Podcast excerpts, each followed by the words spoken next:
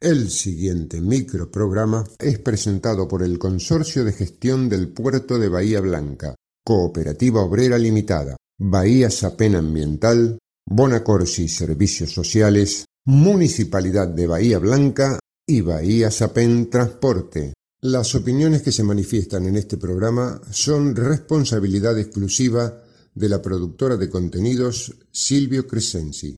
Si pensás pasar los próximos minutos con nosotros, pongámonos de acuerdo. Somos grandes. No vengas con promesas. No te gastes en chicanas. La historia no se borra. La lucha no se entrega. ¿Y sabes qué? La victoria es una flor que brota en el pecho de otro. Somos grandes. La presencia de Norma Plas. Esta, esta es la juventud divina que las que nos viene a ayudar a nosotros. Por eso los jubilados hoy estamos acá. Estos Somos grandes.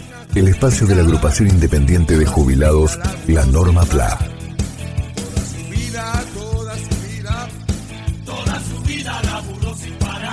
Estas son las nuevas voces de Norma Plan.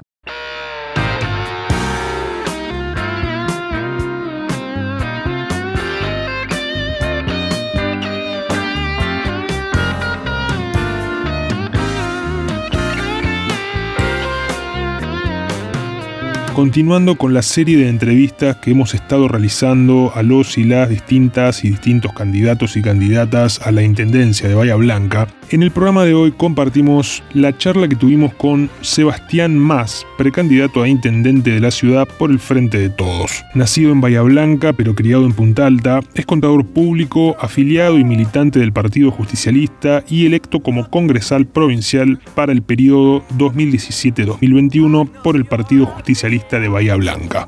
Actualmente es empleado de la Administración Federal de Ingresos Públicos, AFIP, y encabeza la seccional Bahía Blanca del sindicato como secretario general. Escuchamos su palabra.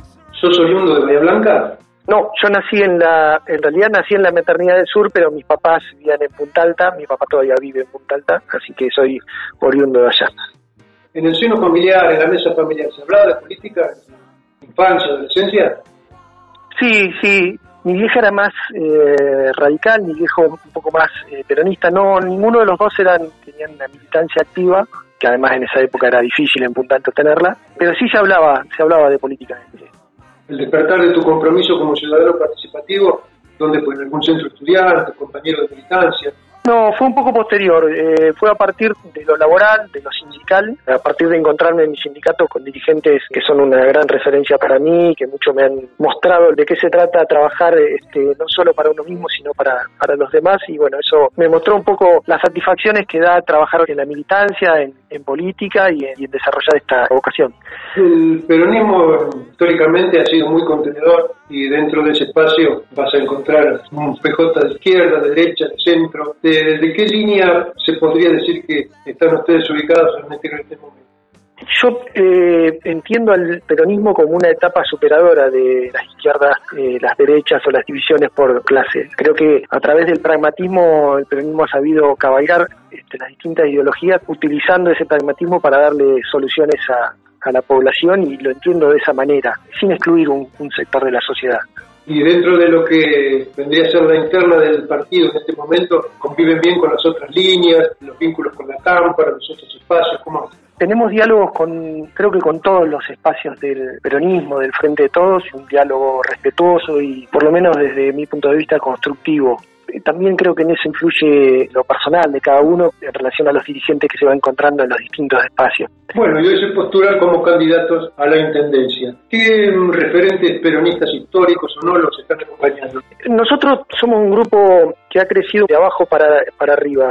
En 2021 tomamos la decisión de, de competir en las pasos de las legislativas entendiendo que el peronismo local estaba un poco desordenado, falto de conducción y con un discurso muy reiterativo de, las, de los lineamientos nacionales y provinciales y muy poco centrado en las cuestiones que hacen a, la vida del día a día de, del Bahiense, del partido de Bahía Blanca. Así que, que, más que tomar una referencia nacional, decidimos trabajar un poco más territorialmente, tomando las cuestiones locales y a partir de eso insertarnos en, en las distintas líneas del Frente de Todos. En el 2021 sufrimos la decepción de que nuestra lista, por una decisión de estrategia electoral de los referentes locales del frente en ese momento, no pudo ser parte de la contienda. Hoy por hoy esa situación es diferente y en el transcurso de estos dos años hemos tenido una buena relación en, lo práctico, en, lo operativo, en, actividades en común y, en, alguna agenda también en común con gente del Frente Renovador y con distintas eh, expresiones sociales y, barriales que, pertenecen a distinta extracción dentro del peronismo. También tenemos con grupos más identificados con el kirchnerismo muy buena relación y trabajos en conjunto. Con el peronismo tradicional también tenemos un buen diálogo y por supuesto por mi extracción del movimiento obrero tengo una gran relación con, con todo el, el movimiento sindical, pero no, no estuvo entre nuestros objetivos buscar gente de peso para poner en las listas o gente con una trayectoria de renombre para poner en las listas, sino más bien tratar de entusiasmar a muchos compañeros que trabajan desde el anonimato y, tratar de generarles esa vocación de estar en el día a día y empezar a tener una, participación más activa. ¿Con el sindicalismo tienen buenos lazos de, unión en el tema? Sí, sí, yo al ser eh, dirigente sindical tengo una muy buena relación te diría, Jorge, que con, todos los sindicatos de Bahía Blanca.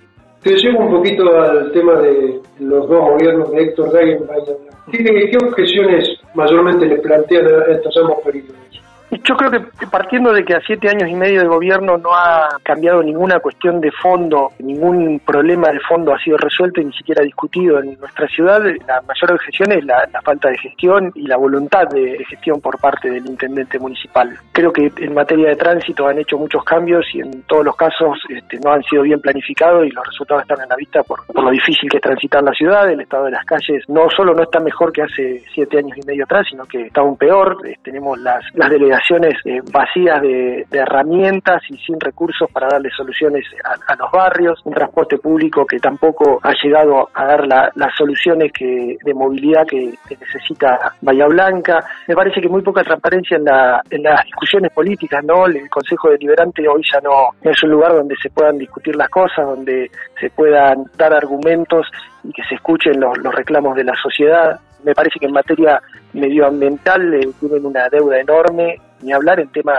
relacionados con, con la producción. Este, de hecho, por muchos momentos del gobierno ni siquiera tuvieron una secretaría de producción, algo que para una ciudad como Bahía Blanca es inconcebible.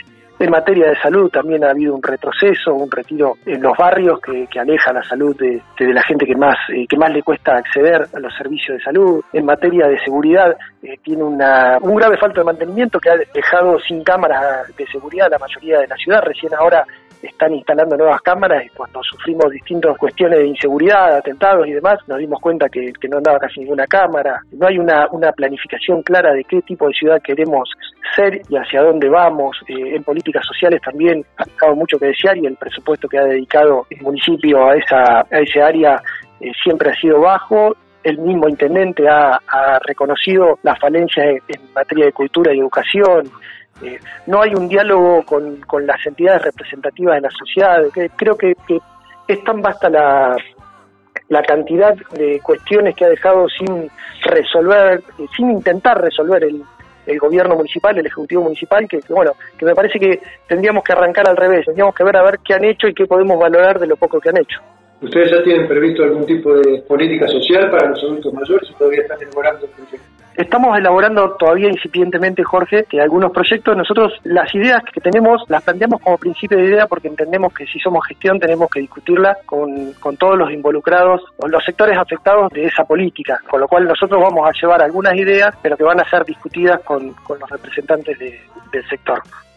Yo recuerdo en los primeros tiempos de nuestra agrupación, recuerdo haber caminado las calles con volantes en el mismo momento que uno intentaba entregarle a la persona, una persona adulta, mayor, que venía por la vereda, la persona rechazaba recibir el papel directamente, no quería saber absolutamente nada que entregar, era, era muy triste.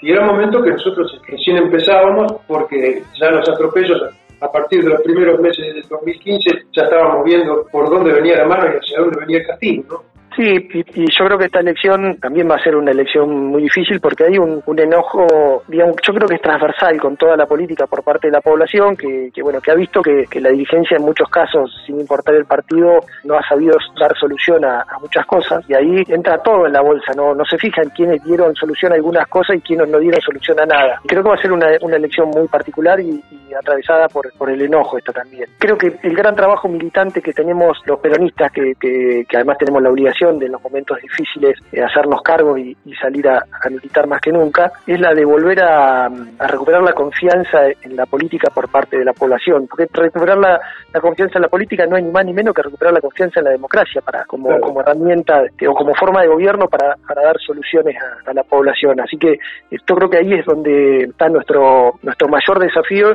y tenemos que encararlo con muchísimas ganas, con muchísimo entusiasmo con muchísima seriedad y con muchísima tolerancia y estando dispuesto a dar todas las discusiones, tratando de no evitar ninguna de las discusiones, sobre todo las que tienen que ver con las cuestiones de fondo. Yo creo que has pintado un panorama más que claro. La verdad que no, yo no conocía tu, nombre ni tu trayectoria. Ha sido muy claro lo que pusiste, dónde están ubicados, hacia dónde quieren llegar. Es una, una entrevista que nos va a servir a todos. Sebastián, te mando un abrazo grande y te agradezco muchísimo estos minutos que nos dedicaste. No, el abrazo te lo mando yo y el agradecido también soy yo. Abrazo grande. Que tengas muchísima suerte. Igualmente, hasta luego. Hasta luego.